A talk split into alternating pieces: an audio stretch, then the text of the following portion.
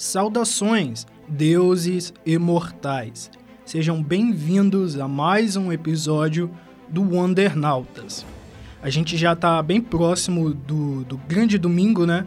Desses últimos tempos, que a gente vai, se os deuses permitirem, definir já no primeiro turno algumas questões importantes aqui para o Brasil. Então, as eleições é algo que eu venho comentando e pincelando nos últimos episódios, discutindo questões de política e esse episódio eu acho que é o meu último esforço para colaborar com toda essa narrativa contra discursos excludentes e discursos de ódio e aquele discurso meio que evasivo de quem acha que entretenimento e política não se misturam.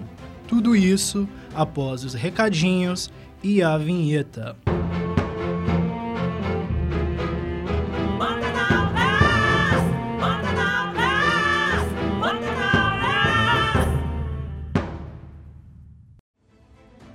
Antes do nosso episódio propriamente dito, eu venho te sugerir para me seguir no meu Instagram, arroba Senju, ou no meu Twitter, arroba Epifânio, No meu Instagram eu vou continuar postando um pouco da minha vida pessoal, dos meus outros projetos e trabalhos e aspirações, e aí você acaba conhecendo algumas das minhas outras ideias também.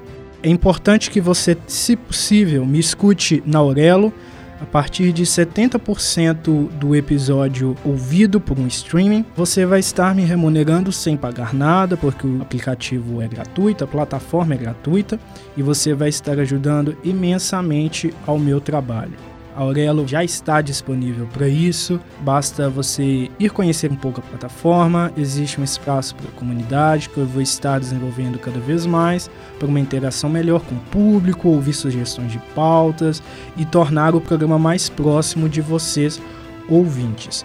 Qualquer novidade que seja necessária, vocês poderão escutar aqui nesse espaço do programa, poderão conhecer também na minha página pessoal do Instagram ou na página do programa que estará vinculada diretamente ao meu perfil pessoal. E agora vamos para o episódio propriamente dito. É importante ressaltar que esse episódio ele vai ser fortemente baseado numa primeira parte de um texto que eu publiquei já tem algum tempo naquele mesmo site Wix que eu costumo publicar mi minhas produções. O link vai estar na descrição para quem quiser acessar e ler na íntegra. O texto é O que os super-heróis nos ensinam sobre política e discurso de ódio. E aí, como eu costumo fazer nesse tipo de, de episódio, eu vou destrinchando o texto e fazendo alguns comentários adicionais e relacionando com o momento atual que a gente está não tem tanto tempo assim da data de publicação até o, até o dia de hoje, mas é sempre necessário fazer uns apontamentos extras, é claro. Em abril de 2018, publiquei a primeira versão deste texto. Estávamos próximos de um período eleitoral complexo e polarizado. Quatro anos depois, o cenário político brasileiro está tão conturbado quanto, talvez ainda mais. Quando escrevi este artigo, observava alguns do meio nerd dizendo que falar sobre política na cultura pop é desnecessário. É curioso como, ainda hoje, muitas pessoas preferem se abster ou se afastar do tema, mesmo quando a presença dele é inevitável. Quem acompanha o podcast desde o início, ali de 2020, sabe que por muito tempo eu fui administrador de uma comunidade no aplicativo Amino relacionado a questões da DC Comics e super-heróis e tudo mais. E o que acontece? Esse texto foi publicado nesse, nesse momento, quando eu administrava essa comunidade e produzia conteúdo para ela. E aí eu publiquei em um esforço de ir contra os discursos de ódio de um candidato específico. E eu não tenho por que não mencionar o nome dele, né? Eu acho que todo mundo que me acompanha sabe o tipo de pensamento político que eu tenho pelo meu conteúdo e pelas minhas colocações. E acho que é evidente que eu sou totalmente contra o Bolsonaro, o atual presidente, toda aquela coisa.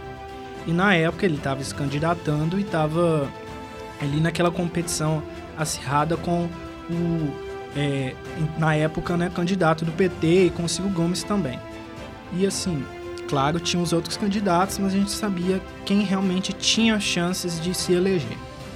E eu realmente estava acreditando que era possível o Bolsonaro não conseguir se eleger. Mas hoje em dia eu entendo com muito mais profundidade do que antes, porque em 2018 eu não estava na faculdade de jornalismo. Agora eu já estou quase formando. E assim, hoje eu entendo toda a narrativa que foi construída para alimentar o antipetismo, principalmente através do esforço da mídia de, de alimentar essa coisa, de ir contra o PT de alguma forma. Não é que a mídia estava errada em denunciar as, as questões de corrupção e todas certas coisas que aconteceram, porque assim, o jornalismo ele tem essa função de denunciar mesmo. Algumas pessoas defendem que é um quarto poder da democracia, para além do executivo, legislativo e judiciário, que serve meio que como um poder que vigia os demais e transmite as coisas para a sociedade civil e etc. e blá blá. Existe uma linha tênue entre servir como um aparelho de denúncia e de exposição da verdade e servir como um aparelho de reforço ideológico de certos grupos. Tem até uma capa que ficou muito famosa e eu acho que é sempre referência quando a gente fala da forma como a mídia abordou a Dilma Rousseff durante seu período de governo e tudo, que é uma capa que vem com a seguinte chamada: As explosões nervosas da presidente. É da revista Isto É, tem bem destacada assim a expressão é, da Dilma, como se ela estivesse gritando e, e, etc. Você dá uma pesquisa rápida aí sobre as declarações da Dilma durante o período em que ela governou no primeiro e no segundo mandato, até mesmo depois do impeachment. Dificilmente você vê algum traço de, de ira ou de revolta de forma muito clara. Ela sempre tratava os jornalistas de uma forma condizente, sabe, com, a situação, de forma educada, respeitosa. Em alguns momentos ela até brincava com, com jornalistas que, que estavam ali, né? A Dilma sempre foi tratada pintada por, por esse tipo de abordagem midiática como se ela fosse uma, uma uma pessoa agressiva na sua posição, ao mesmo tempo que a gente tem no, uh, no atual poder, na atual presidência, uma pessoa que é justamente agressiva, às vezes parece que, sabe, tem completo descontrole e despreparo para estar onde está e alimenta discursos extremamente agressivos e violentos e etc. E não é pintado dessa forma que a Dilma era por essas mesmas mídias. Não da mesma maneira, sabe? Eu nunca vi uma capa da Isto É ou da Veja ou da época, posso estar enganado, mas eu nunca vi uma capa dessas revistas e, e etc., que pintassem o, o, Bolsonaro de uma forma pejorativa, mas com esse viés, como se fosse um, uma pessoa louca, histérica. Essa coisa de, de pessoa histérica sempre foi muito ligada às mulheres, né? E a Dilma não foi diferente. Então, assim, eu não venho aqui discutir os aspectos positivos ou negativos do governo da Dilma, nem nada disso. Simplesmente venho apresentar como foram e são jogos distintos, sabe? A forma como a própria mídia lidou e lida com figuras diferentes é sempre muito desigual. Diferentes em que sentido? De gênero ou de alinhamento partidário, político e tal. Eu muitas das vezes me deparei com verdades complicadas de aceitar, mas que são fatos. E uma delas é essa questão da Veja e de outras revistas, mas eu falo especialmente da Veja porque eu li materiais sobre caso da Veja para o meu TCC, trabalho de conclusão de curso e etc. E a Veja sempre, sempre teve um, uma posição de, de oposição mesmo contra o PT e em alguns momentos passava do ponto porque deixava de ser jornalismo para ser uma colocação ideológica. E outra coisa, é claro que a gente tem que desmontar essa ideia de que o jornalismo é completamente imparcial, completamente objetivo, porque a gente sabe hoje em dia que isso não é de fato uma verdade. Sempre vai existir um, um, um viés ideológico por trás dos profissionais. Mas começa a ficar complicado quando um produto midiático jornalístico que tenta se promover como arauto da verdade absoluta, como se o, o seu status fosse necessário para a sociedade, a sua função e a sua existência fossem extremamente necessárias, extremamente necessárias para a democracia, é complicado quando, por um lado, existe esse posicionamento e por outro existe uma clara oposição muito mais ideológica contra determinado partido ou determinado discurso político. Foram uma série de questões que ao longo dos anos foram alimentando essa, esse crescente receio antipetista e, por consequência, alimentou o que a gente chama hoje de bolsonarismo. Infelizmente, a mídia teve grande parte em toda essa construção. E hoje a gente vê a mídia colhendo os frutos negativos de tudo isso, sabe? Não tão recentemente, mas também não há muito tempo, a Vera Magalhães esteve no centro de questões de ataques que ela sofreu, né, da extrema direita, que a Vera Magalhães é uma jornalista. Eu cheguei a ler um artigo uma vez de opinião, acho que da UOL, que estava realmente resgatando como a Vera Magalhães contribuiu para esse cenário também. Porque tempos atrás, antes de tudo que está acontecendo agora, ela fez parte desse agrupamento midiático que batia demais no, no, no PT, mas batia de um jeito que não era de fato tão legal assim. Mas muito do que a gente teve da mídia foi de fato algo muito mais ideológico. Então, é, de certa forma, a mídia agia como se toda a corrupção fosse culpa do PT, ou culpa dos discursos de esquerda, ou culpa do, dos discursos militantes e ativistas, quando a gente sabe que a corrupção vem de muito antes e que se você quer expor a verdade, e se você quer fazer um jornalismo íntegro, de verdade, você não pode pintar uma figura específica como grande inimigo, sabe? Da, de, dessa verdade, disso e daquilo. Assim como, mesmo hoje em dia, eu não acho que a gente deve fazer isso com o Bolsonaro. Ele é só um avatar de um grupo de pessoas, de um movimento que já existia de extrema direita e que, com ele, tomou apenas um representante para falar por eles, para falar por esse movimento, por esse pensamento que essas pessoas têm mas não é o único inimigo, não é o grande inimigo final. E se você retira o Bolsonaro do poder, essas pessoas que é, alimentaram esse discurso, essas pessoas que acreditam e que seguem, elas não vão desaparecer ou deixar de acreditar nisso da noite para o dia. Então, da mesma forma que hoje em dia eu vejo um esforço da mídia, ou de boa parte da mídia, não somente combater fake news, mas de esclarecer que o grande inimigo não é apenas um e que sim o inimigo é toda esse, todo esse discurso e todas as pessoas que se alimentam desse discurso, que propagam desinformação e discursos de ódio e etc. Eu acho que é importante a gente ressaltar isso, mas também é importante ressaltar que parte da mídia também contribuiu para o momento em que a gente chegou. Então todo esse receio antipetista e essa propagação de desinformação, essa coisa de discursos extremamente agressivos e, e pautados em ódio, pautados né, na falta de, de, de, informação e de conhecimento das pessoas a respeito daqueles assuntos. Isso não começou em 2018. Isso não começou com a candidatura do Jair Bolsonaro, isso vem de muito antes. Isso vem justamente de um esforço, eventualmente cego, de muitos veículos midiáticos, mas também de muitos programas de entretenimento e etc. De muitas pessoas que tinham espaço para suas vozes e usavam em benefício próprio por uma questão muito ideológica, sem pensar em quais consequências essas ações iriam trazer no futuro. Então, pessoas como a Vera Magalhães e outros jornalistas que agiram de forma muito mais ideológica do que de fato profissional contra o PT e, e outras questões no passado, estão colhendo o que plantaram anos atrás de tudo isso. Então, a gente de fato não consegue discutir o cenário político atual de forma completa sem pensar em, em, tudo que nos trouxe até esse ponto. Eu não acho que ninguém é obrigado a acreditar no Lula ou acreditar no, no discurso do PT ou votar no PT. Mas, gente, não tem como você comparar as duas coisas.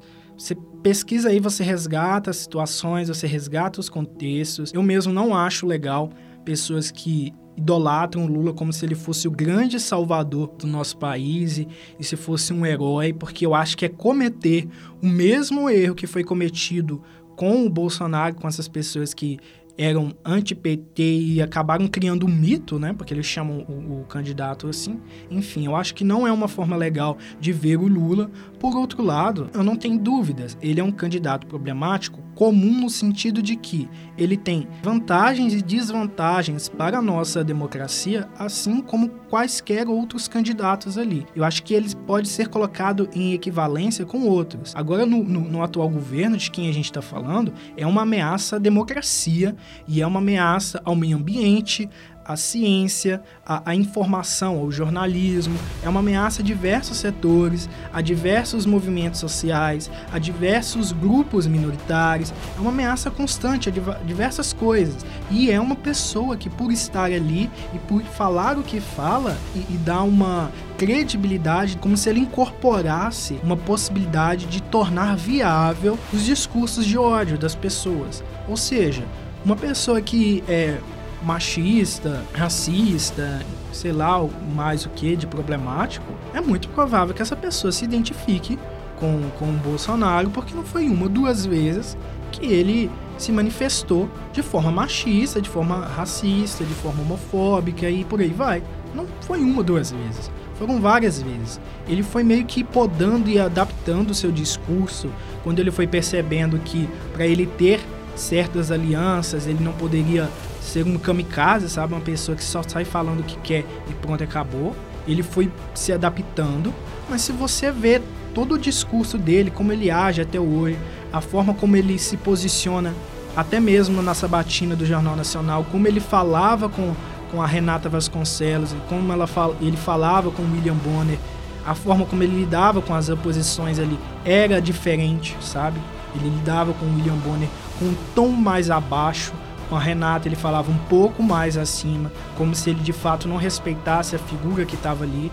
Então, assim, se você avaliar sem, sem questões ideológicas, puramente avaliação crítica, você percebe que a gente não está falando de um candidato normal. A gente está falando de uma pessoa que é extremamente problemática, extremamente incompetente, extremamente agressiva, que nem deveria estar onde está. Então, o que a gente, a gente tem de preocupação primordial agora é retirar essa ameaça constante que a gente tem no poder. Depois a gente considera as questões menores. Eu, por exemplo, eu já declarei nas minhas redes sociais que meu voto vai ser no, no PT agora, porque para mim é a única, a única força capaz de retirar essa ameaça ambulante que é essa criatura ali na presidência. Mas depois que a gente retira a grande ameaça, o grande representante da ameaça, porque como eu mencionei, o Bolsonaro não é o único problema, ele é o representante de um problema maior, de um movimento maior, mas no momento que você retira esse avatar ali, aí você começa a considerar as outras questões. Pelo menos eu pensei dessa forma. Quais candidatos têm as melhores propostas, quais candidatos ali na, naquela situação condizem mais com o que eu acredito, condizem mais com a minha visão de, de um futuro melhor para o Brasil e etc. Da daqui a quatro anos, eu não sei se eu vou votar no, no Lula novamente, independente dele ter um bom governo ou não, porque mesmo nas eleições atuais, eu vejo que existem outros candidatos que talvez até fossem mais interessantes, mas eles não têm força a retirar esse problema. Então, é, é assim que eu enxergo essa situação atual. Uma coisa é você considerar ali entre os candidatos quem é o melhor, o mais adequado, de acordo com o que você acredita e tal, e outra é pensar em quem realmente tem força para retirar esse problema cancerígeno e extremamente absurdo que a gente tem já há alguns anos no nosso estado, no, no, no sabe, no nosso país. A gente tem que considerar isso. Quem realmente tem força para poder retirar isso e, e quanto tempo mais o meio ambiente, a saúde, a educação, a nossa segurança, quanto tempo mais essas áreas vão suportar e quantas pessoas mais vão perder a vida e vão ser prejudicadas se essa criatura continuar no poder por mais quatro anos, sabe? Essa é a minha prioridade no momento. Eu não venho aqui querer comprar a voto de ninguém, nem virar a voto de ninguém. Eu não acho que é esse o meu papel, mas eu acho que enquanto uma pessoa que produz conteúdo, um conteúdo politizado, que considera todas essas questões de diversidade, de inclusão, de, de entretenimento, um pensamento crítico, eu acho que eu tenho o meu dever de posicionar, de expor a minha forma de pensamento em relação a esses assuntos que são tão importantes para o momento que a gente está vivendo. Aí eu vou seguindo para o texto, que eu já falei muito aqui por fora. Um dos temas mais presentes e importantes no gênero de super-heróis é a política. Um dos meus exemplos favoritos disso é um dos grandes clássicos da DC Comics, Mulher Maravilha, Deuses Imortais, de Jorge Pérez. As histórias em quadrinhos sempre foram muito mais do que quem vence quem ou qual personagem é mais popular ou mais importante do que o outro. É decepcionante ver tantos que se dizem nerds presos a questões tão minúsculas quando os quadrinhos têm uma infinidade de bons elementos para nos apresentar. Na história mencionada, Diana parte de Temícera como a campeã das Amazonas e enviada da Ilha Paraíso para o mundo dos homens. A missão da heroína não era apenas combater soldados, mas propagar a paz e impedir que os ideais violentos do deus Ares destruíssem o mundo. Ares e seus filhos espalham o ódio e a intolerância entre as pessoas, alimentando as chamas da guerra entre as nações. Os deuses, as Amazonas e todo mundo quase foram destruídos. Mas durante uma árdua batalha, a Mulher Maravilha utilizou seu laço da verdade e foi capaz de mostrar a Ares as consequências dos seus atos. O futuro seria um planeta morto, no qual o deus governaria sozinho e sem súditos, até perecer junto de uma terra estéril. Dessa forma, a heroína foi capaz de convencê-lo do seu erro e salvar a todos, deuses imortais qual o sentido de governar o mundo sem vida e sem ninguém para o seguir. Essa história é extremamente emblemática, tanto é né, que eu utilizo parte do seu conceito aqui na introdução do, do programa já faz muito tempo. Eu já comentei essa história algumas vezes, até mesmo no momento recomendação, quando eu fazia aqui dentro do programa e não no Instagram tempos atrás. Também já discuti um pouco sobre os conceitos que ela trabalha ao longo de vários episódios, porque é de fato uma história extremamente icônica e, e eu diria que atemporal também porque as discussões que ela traz não são apenas sobre a predileção do homem pela guerra, nem somente a questão de gênero, que também acaba sendo presente ali com as Amazonas, mas também a importância da discussão sobre política e o perigo e a ameaça dos discursos de ódio, porque é através disso que Ares e seus filhos, o deus Deimos e o deus Phobos, esse, essas figuras elas vão trazendo todos esses males para o mundo através é, dos discursos de ódio. Eles vão fomentando a rivalidade entre as nações, aos Estados Unidos e, se não me engano, a Rússia. Eles vão ali alimentando esse ódio crescente de uma nação contra a outra e, e, e vão ao ponto de uma terceira guerra mundial ser possível. Todo o estrago que a Primeira e principalmente a Segunda Guerra Mundial causaram na Segunda Guerra Mundial com a questão da ameaça nuclear e tudo mais, a gente tem que ponderar que é possível que a própria humanidade se autodestrua com uma terceira guerra. Essa história funciona dessa forma, flertando com essa possibilidade real de um dia, eventualmente, acontecer uma guerra. Pode dizimar a humanidade. Não é nem os grandes poderes de Ares, porque ele quase não usa esse poder de forma efetiva ali contra, contra as pessoas normais tal. O que ele faz mesmo é influenciar.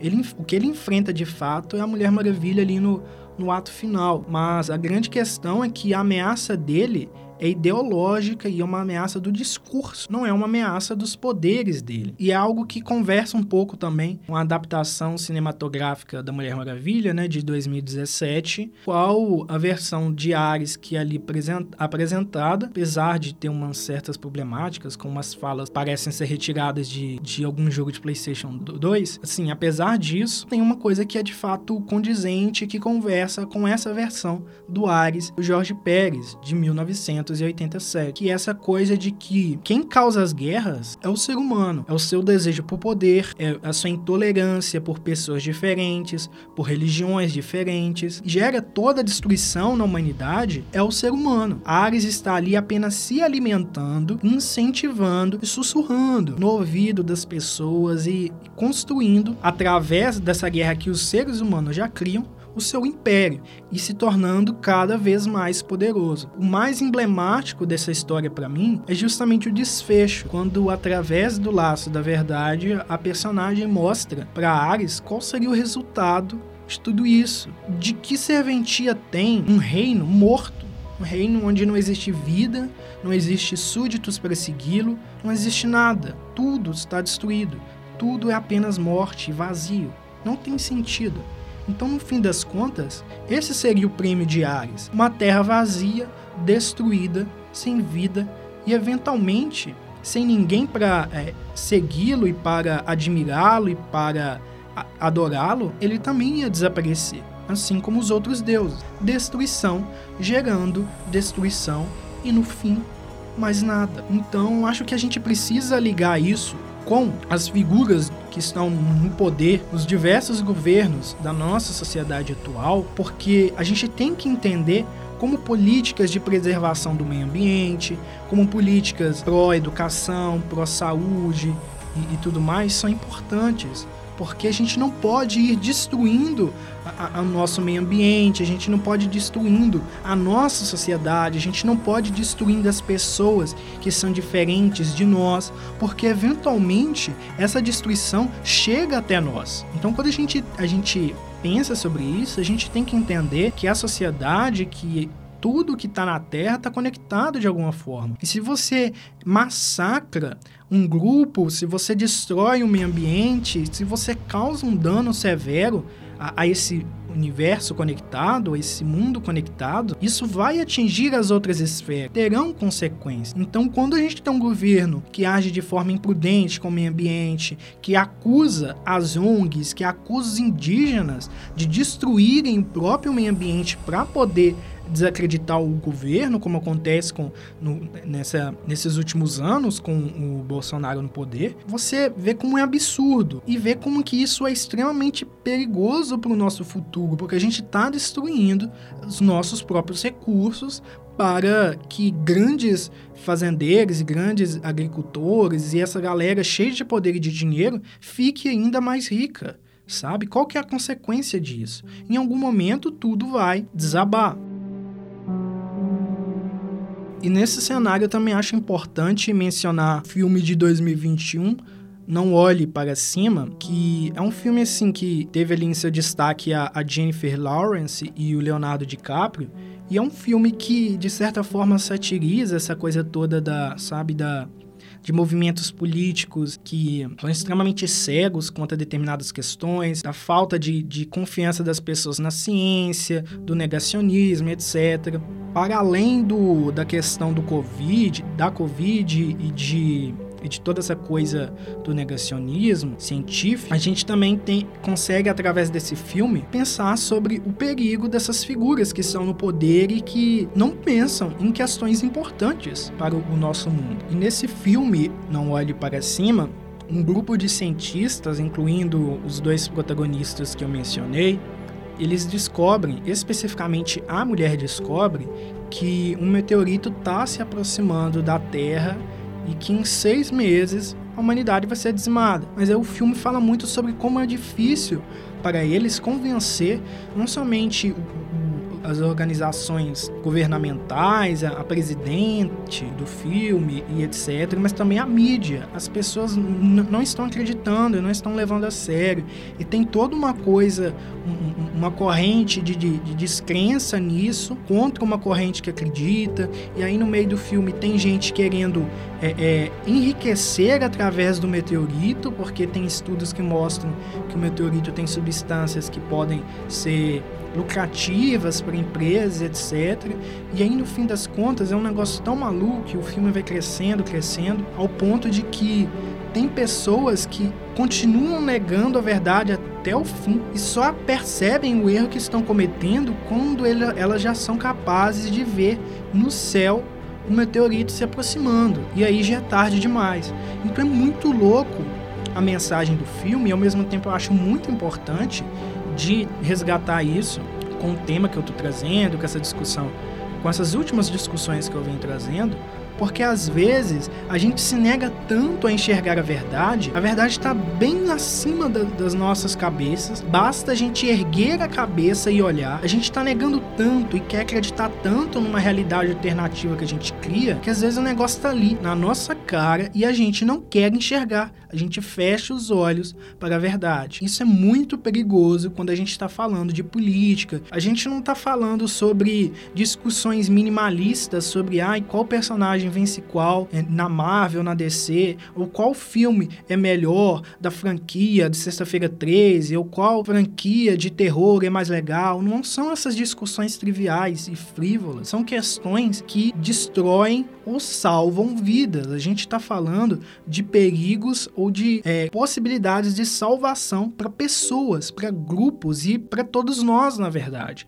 Porque, como eu mencionei, se você destrói o meio ambiente, isso afeta todo mundo de alguma forma. Então não adianta achar que é só, ah, estão destruindo a, a, floresta amazônica, é só o norte do país que vai ser afetado. Não. O Brasil e o mundo vai sofrer por isso. Então, da mesma forma, essa mensagem do filme é interessante nesse aspecto. A gente realmente vive um mundo em que às vezes as pessoas não entendem a importância de se informar e de buscar conhecimento sobre certos assuntos e de tentar ter um, um pensamento crítico e às vezes elas cavam sua própria cova e levam uma galera junto, porque a verdade está ali, escancarada para você enxergar e você se nega a enxergar porque você prefere tentar provar que está certo ou pior, é tão orgulhoso que não quer dar o braço a torcer, mesmo quando tem fatos e evidências de que você está errado. Outra coisa que eu acho importante para mencionar em tudo isso é como às vezes as pessoas que têm entendimento de todas essas problemáticas do governo e que não vão votar no Bolsonaro, etc., agem de forma agressiva com quem se manifesta mudando essa posição agora. Felipe Neto, esses dias, tweetou algumas coisas relacionadas a Dilma Rousseff, seu encontro com ela, e que ele teria pedido desculpas a ela por ter colaborado com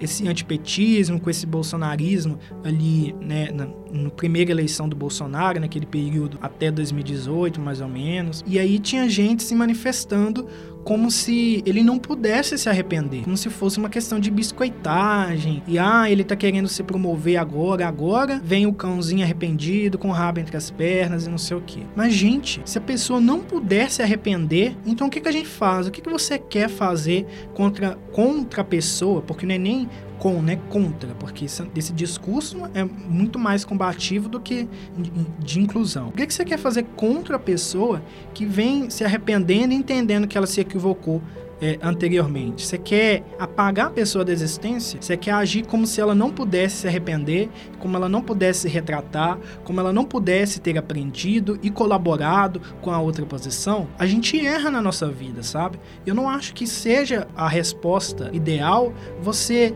atacar as pessoas que agora entendem que erraram e etc. Assim como eu também não acho que seja a resposta sair atacando quem quem é bolsonarista porque você tá agindo da mesma forma que essas pessoas. E, e, eu venho vendo, eu não sigo o Felipe Neto, mas eventualmente aparece na minha timeline do Twitter e às vezes coisas no Instagram também, né? A respeito das colocações do Felipe Neto. E nos últimos tempos ele vem se colocando realmente contra o bolsonarismo, entendendo toda a grande ameaça que é esses discursos de ódio que o Bolsonaro e que seus seguidores alimentam. Ele vem entendendo toda essa problemática e ele, e ele, de fato, com o seu poder de influência, com todos os seus seguidores, sendo uma pessoa extremamente forte na internet, ele de fato está colaborando para a proliferação dessas discussões e para a conscientização das pessoas, sabe? Ele está de fato contribuindo, eu percebo que de fato é uma pessoa que entendeu que ele errou e para mim ele está fazendo certo, ele está ele tá seguindo o caminho certo, está colaborando com, com toda essa coisa E tá tudo bem. Se você age de uma maneira que no, na sua causa, no seu movimento, você não quer incluir as pessoas, mas sim combatê-las, como se o problema fosse as pessoas e não o sistema, então você está se equivocando. E isso é em qualquer movimento social, em qualquer tipo de discurso.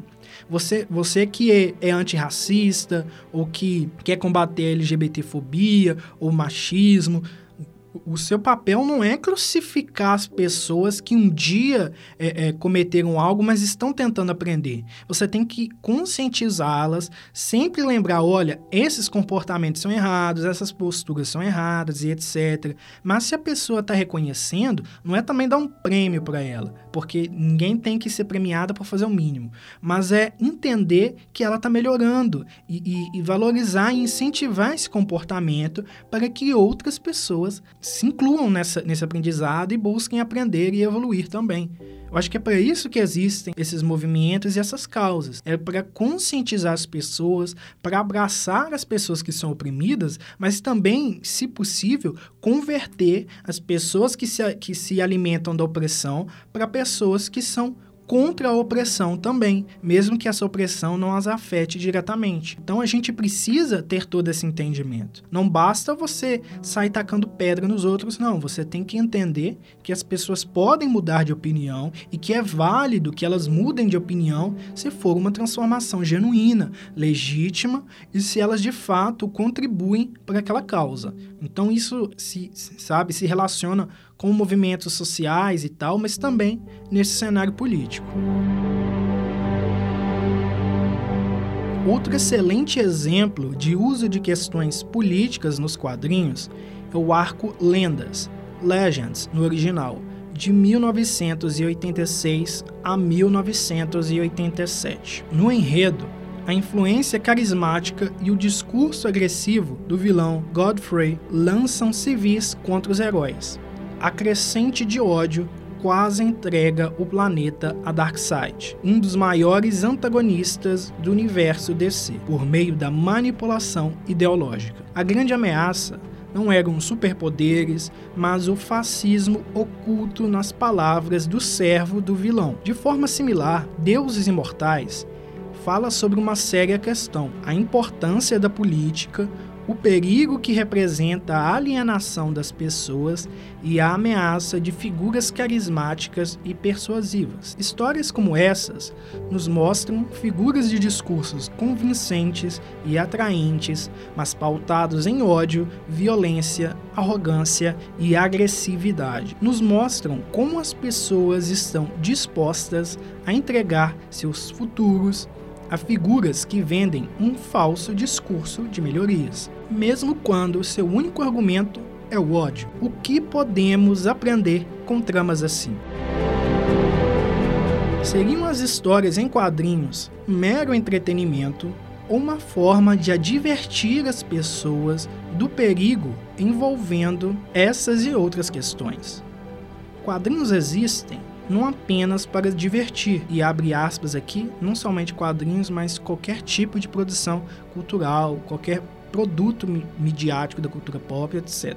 Mas sim para ensinar, denunciar, causar reflexões e críticas à nossa sociedade. Desde suas origens, no período da Segunda Guerra Mundial, personagens como Mulher Maravilha, Superman, Capitão América da Marvel e outros surgiram mergulhados em conceitos políticos. Jerry Siegel e Joey Shuster, ambos judeus, criaram Superman nos anos 30 como um ser de outro mundo, crescendo em solo norte-americano e lutando para proteger seu novo lar do mal. Não apenas isso, mas se esforçando também para fazer parte do seu novo mundo assim como tantos judeus na vida real ao escaparem dos horrores do nazismo. A Mulher Maravilha, por outro lado, foi a encarnação das ideias de Charles Moulton, um psicólogo que acreditava que o mundo seria melhor se governado por mais mulheres. A presença de Elizabeth Holloway Marston e Olive Barney em sua vida foi fundamental para a inspiração e concepção de uma figura pautada em pensamentos alinhados ao feminismo.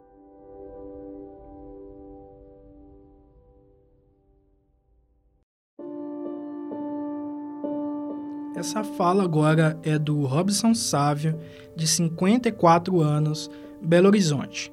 Eu acho que ele complementa bem o que eu tentei trazer nesse episódio. Escutem bem aí.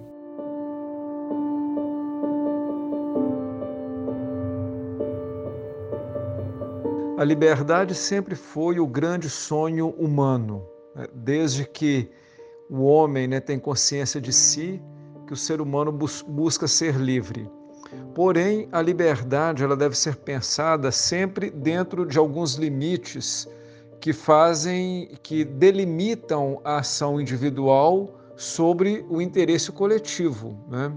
Então é preciso da gente entender que a liberdade de expressão e outras liberdades, como a liberdade de manifestação religiosa, que são sempre iniciativas do âmbito pessoal e que são conquistas civilizatórias, tem a ver principalmente com as conquistas que foram sendo construídas, principalmente no Ocidente, a partir do século XVI e XVII, e que, portanto, são valores que, inclusive, têm na democracia, sob o ponto de vista político, e no, liberalismo, sob o ponto de vista econômico, né?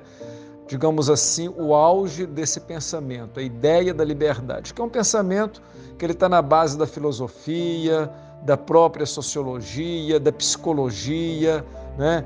Ah, é um, da, da, da, é, também da religião, né? a ideia da liberdade humana, do livre-arbítrio. Né? Agora, o que, acontece? O que acontece é que a liberdade ela sempre tem uma dimensão individual, a capacidade das pessoas escolherem. Né? A questão é que as escolhas elas devem ter determinados limites, porque para que se haja um pacto social, a vida em sociedade, a liberdade individual ela nunca pode afrontar aquilo que é um pacto coletivo. Então, por exemplo, em nome da minha liberdade individual, eu não posso detonar né, aquilo que regula uma ordem social, por exemplo, uma ordem democrática, as instituições democráticas. Quer dizer, a, o, o, individual, a liberdade individual, ela não pode destruir um bem que é público e coletivo. A liberdade minha de expressão, de falar o que eu penso, não pode me autorizar, por exemplo, a falar contra princípios reguladores de uma ética comunitária, por exemplo, contra a dignidade humana. Então, eu tenho liberdade de pensamento, mas eu não posso defender a tortura, né? ou não posso defender a, a violência extrema contra o outro, porque é um pacto social que é, nos congrega a partir de um conceito de dignidade humana, que aliás é um princípio basilar da nossa Constituição. Né? Quer dizer, se eu, se eu usufruo de uma sociedade democrática, a minha liberdade de expressão não pode é, atuar no sentido de derrubar né, de invalidar, de destruir os princípios que constituem as sociedades democráticas. Então, sempre a liberdade ela tem um limite, liberdade individual. E o limite dessa liberdade é todas as vezes que o direito individual da livre expressão, a liberdade de expressão, fere, afronta, vai ao contrário daquilo que é um pacto social e que faz com que as pessoas, inclusive, usufruam desse pacto social para terem a liberdade de se expressarem. Porque se não houvesse um pacto social garantidor de direitos, né, garantidor de uma sociabilidade, as pessoas sequer teriam direito da própria expressão. Então, fundamentalmente, a liberdade de expressão é, é, algo muito caro às sociedades contemporâneas, mas ela tem que ter limites. E os limites têm a, têm a ver com tudo aquilo que a minha liberdade individual de expressão fere aquilo que é um pacto coletivo que destrói as bases do pacto coletivo, que inclusive é fundamental para que eu garanta minha própria liberdade de expressão e de comunicação.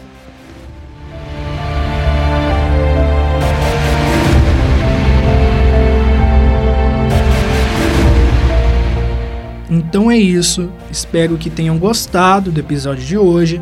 Votem com consciência no domingo e que a glória de Gaia esteja com você.